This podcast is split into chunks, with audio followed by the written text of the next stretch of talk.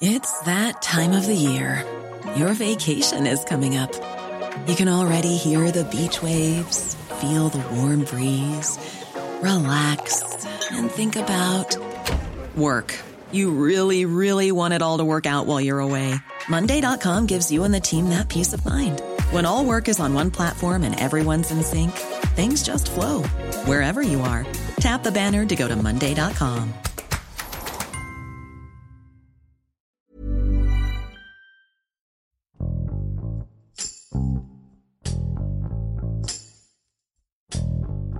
El desabasto de agua en México está llegando a niveles alarmantes. Según los últimos informes de la Conagua, más del 81% del territorio mexicano está en situación de sequía, un hecho preocupante que ya está pasando factura a varios estados, entre ellos Nuevo León. En febrero del 2022, el gobierno del estado emitió la declaratoria de emergencia por sequía y en marzo de este mismo año comenzaron los cortes de agua para la población. Entre las acciones que han tomado las autoridades para afrontar esta problemática está en el programa Agua para Todos, en donde se señalan los días y el horario en que se abastecerá de agua a las siete regiones del estado. Sin embargo, no ha dado los resultados esperados. David Casas, corresponsal de la Organización Editorial Mexicana, informa cuáles son las regiones de Nuevo León que más se han visto afectadas por esta falta de agua y de qué manera los ciudadanos se han enfrentado a un suministro de agua cada vez más escaso. Yo soy Hiroshi Takahashi y esto es Profundo.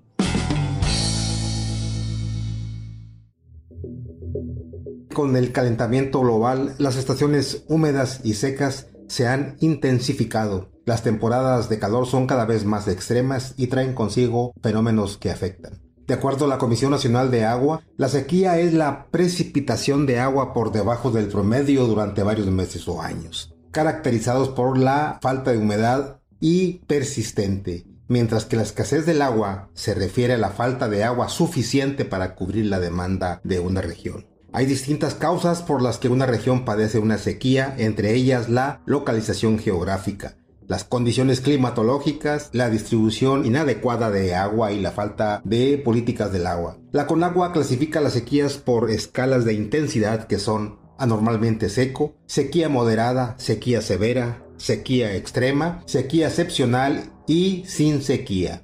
De acuerdo con el informe del monitor de sequía en México, esta es la distribución de las sequías en las entidades del país. De esta manera, quienes más sufren o quienes más tienen este problema son los estados de Aguascalientes, Baja California, Baja California Sur, Coahuila, Colima, Chihuahua, Durango, Guanajuato, Guerrero, Jalisco, Michoacán y por supuesto Nuevo León. Por lo que respecta a Nuevo León, la falta de lluvias ha colapsado las tres presas que surten un 30% de las demandas de 16 metros cúbicos por segundo que requieren casi 6 millones de habitantes. El restante 70% se abastece con pozos profundos existentes en diversos puntos.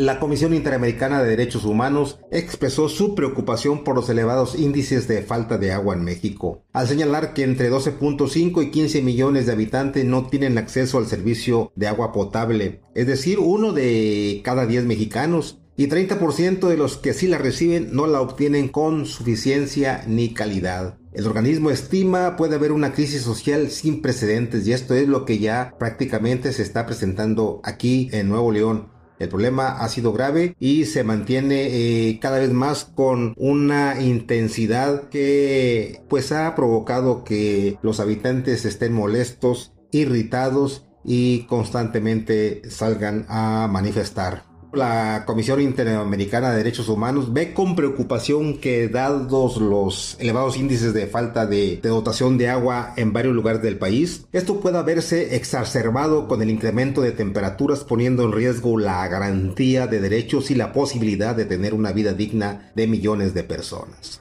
A nivel nacional toma las cifras del INEGI para confirmar que solo la tercera parte de las viviendas 471.226 recibe agua a diario. 302.000 lo hacen cada tercer día y otras 259.000 la obtienen dos veces por semana. Además, más de 222.000 solamente una vez por semana. En Nuevo León, la zona metropolitana regiomontana de 10 municipios es la más afectada por falta de agua, y actualmente se entrega solamente por 6 horas al día de las 4 a las 10 de la mañana. El problema se agravó desde marzo-abril pasado cuando se secó prácticamente la presa La Boca, una de las tres que surte de agua a la zona conurbada. Esta presa ha dejado de mandar agua, mientras que la Cerro Prieto está a días de secarse. El Cuchillo, otra presa, está al 50% de su capacidad se ha iniciado un programa de perforación de pozos por parte de las autoridades eh, de unos 50 pozos mientras se buscan acuerdos con las empresas privadas que tienen concesiones de unos 100 pozos. Ellos las explotan para su uso eh, empresarial y que de esta forma pues puedan contribuir al abasto de la red de agua potable. Asimismo, se adquirió por parte del gobierno del estado un avión en 70 millones de pesos para bombardear a partir de esta semana las nubes y provocar la lluvia. Mientras que llegarán también en estos días 130 pipas para completar 150 y abastecer a la zona metropolitana, hospitales y escuelas.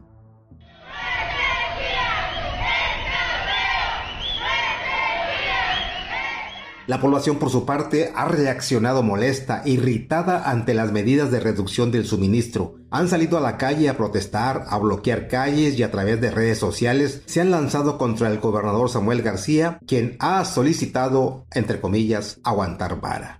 Que lo que no hicieron en 25 años, sí lo vamos a hacer nosotros. Y sin duda, sin duda, este, aguantamos vara. Por eso nos metimos al gobierno. Pero aguantamos vara seria. Yo aguanto vara porque sé que vamos a arreglar esto y sé que no es nuestra culpa. Pero es bien importante, muy importante, que la ciudadanía haga su parte y si va a señalar, que señale bien. Yo resulta que la mentada de madre es porque no hay agua, como si a mí me toca el abasto del agua. Pues no, señores, el abasto del agua le toca con agua. A agua y drenaje le toca organizar con los alcaldes la distribución, pero ¿qué distribuye si no hay? Sin embargo, en muchos sectores, sobre todo en los populares, las familias se quejan de que no se respete el horario de entregas o bien no se completan las seis horas o se inicia tarde la entrega, aunque en algunas áreas tienen hasta una semana sin una gota de agua. El gobierno promete a su vez arreglar esta falla. Ante el problema, la Comisión Estatal de Derechos Humanos ha recomendado al Estado la entrega o garantizar al menos 50 litros diarios de agua por persona. Las autoridades han planteado algunas acciones para reducir el desabasto en los próximos años, como es el de continuar con la construcción de una presa al sur de Nuevo León en el municipio de Montemorelos y que fue iniciada por el gobierno del Bronco, además de seguir con la perforación y habilitación de pozos, arreglo de fugas y la construcción de otro acueducto desde la presa Cerro Prieto en el municipio de Linares a unos 100 kilómetros al sur. En esta misma semana se ha iniciado la colocación de reductores de presión en unas 1.800 residencias cuyos propietarios de alto nivel económico han gastado más de lo que se recomienda y no se solidarizan con el resto de la población ni con la situación que se está viviendo. Además, las autoridades le apuestan a que lleguen pronto las lluvias y algún ciclón contribuya a la recuperación de las presas. Mientras tanto, la entrega diaria de solamente 6 horas de agua seguirá hasta el próximo mes de agosto. Las temperaturas ahora en Monterrey oscilan entre los 40 grados y superan este porcentaje en julio y agosto próximos.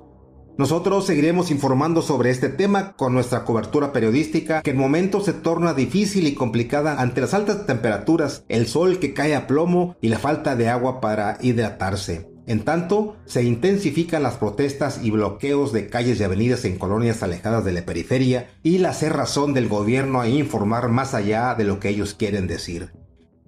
El panorama es incierto, se depende de las lluvias, de que funcione el bombardeo de nubes, que se perforen más pozos, todo esto a corto y a mediano y largo plazo, la construcción de acueductos y más presas.